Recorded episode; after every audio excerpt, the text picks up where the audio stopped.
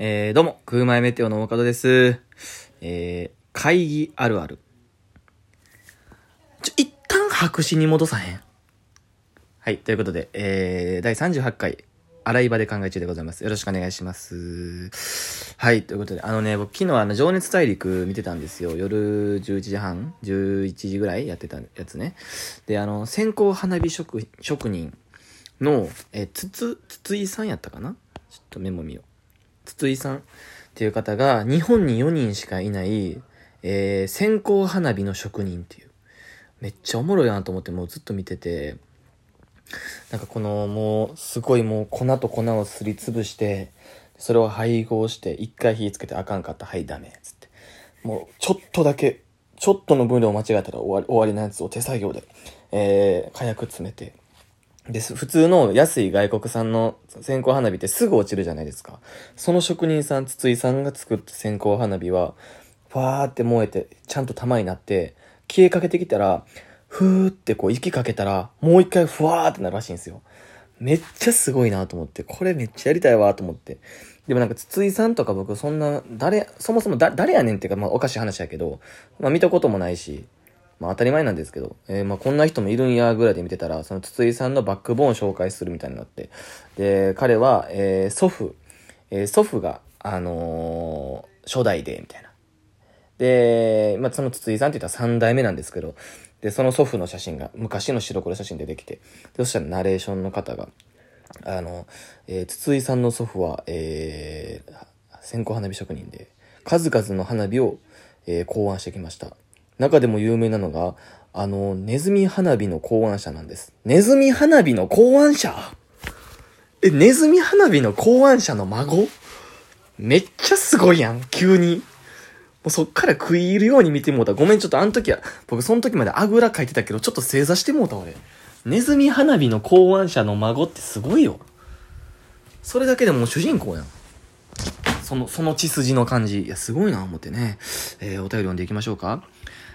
ちょっとお便り読む前にね、ちょっとあのーまた YouTube で上げようと思ってるんですけど、新衣装をね、買いました。あのーまたね、言うと思うんですけど、あのー行って、えーこういう、こうこうこうで、みたいな希望を言って、で、色がね、キャメルなんかな。キャメルのちょっと茶色が強いやつの光沢のある感じ。で、えーその中をネクタイじゃなくてノーカラーシャツにして、すごいおしゃれなスタイリッシュな感じ。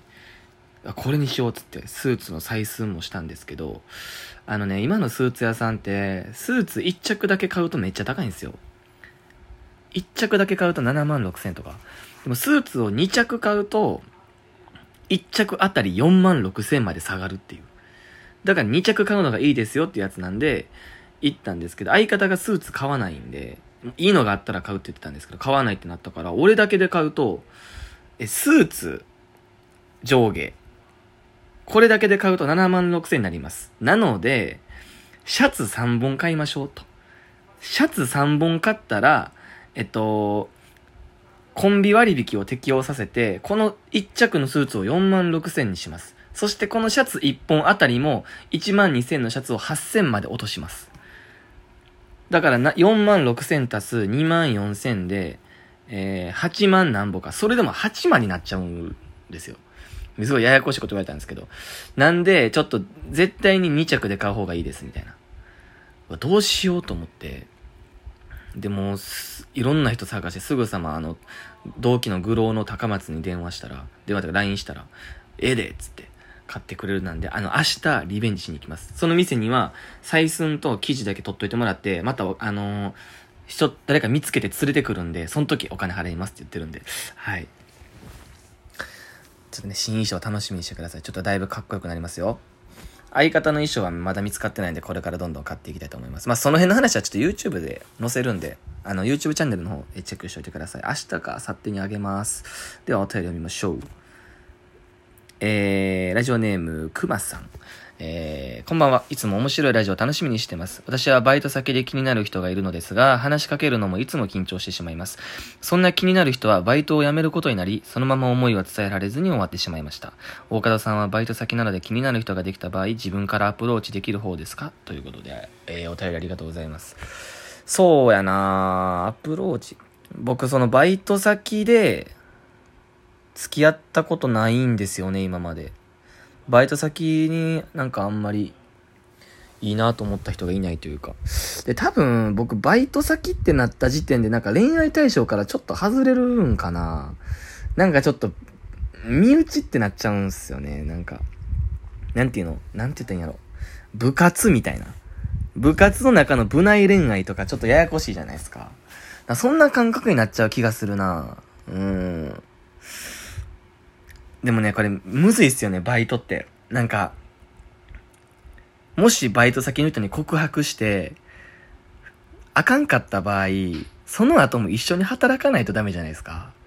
これだから難しいっすよね。いや、そのまま思い伝えれず終わってしまいました。いやー、まあ、しゃあないな、これは。もしこれが、例えば、バイト先に好きな人がいます。思いを伝えた方がいいですか？で、伝えた方がいいよって言って振られて、気まずなってやめるとかが一番良くないから。うん、自分からアプローチ。でもまあ、僕は自分からアプローチはしますかね。できる方やと思います。まあ、無理やったら無理で諦めるみたいな感じですかね。うん、だからめっちゃいいと思いますよ。正直、バイト中より、バイトで、一一緒やったことがあるって方が誘いやすいんじゃないですかだからその人にバイト辞めちゃった後に、え、ご飯、ご飯行きましょうとか言った方が、男側からしたら、え、女性ですよね、熊さん。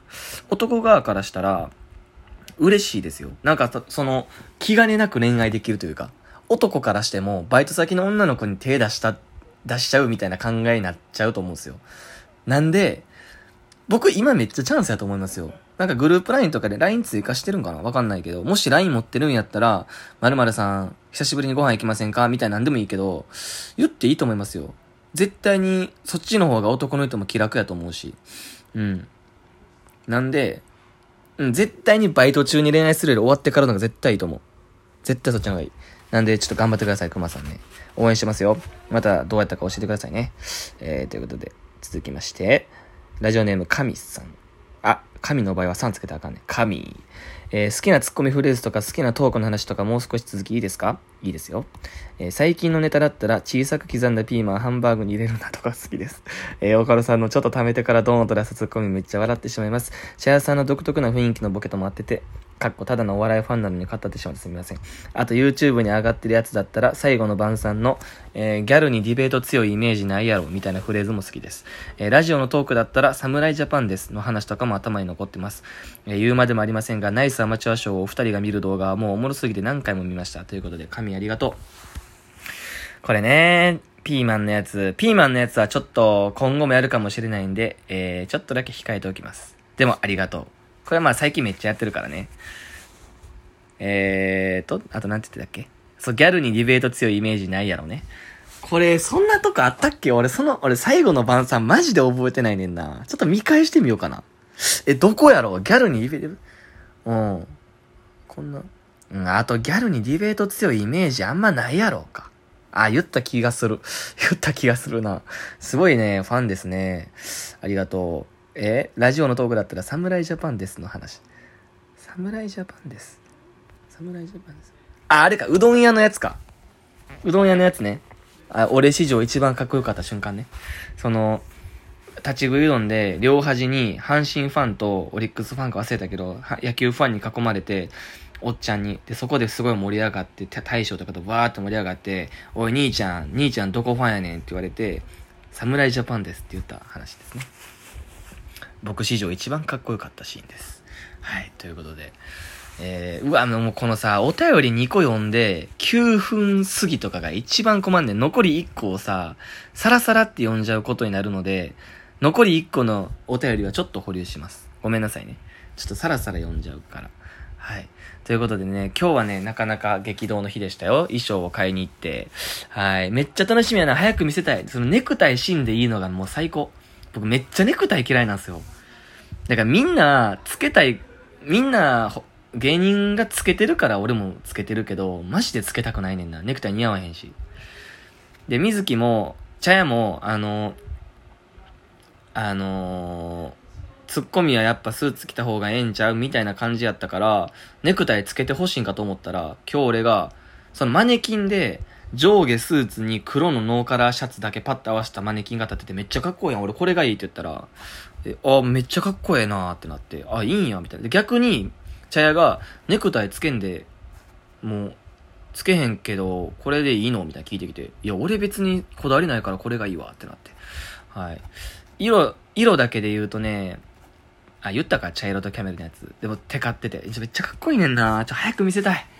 えっとね、M11 回戦間に合わないんで、M1 の2回戦からそれ切ると思います。はい。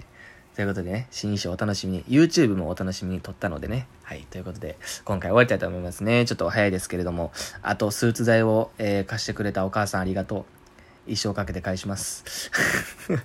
はい。ということで、終わりたいと思います。第37回洗い場で考え中でした。バイバイ。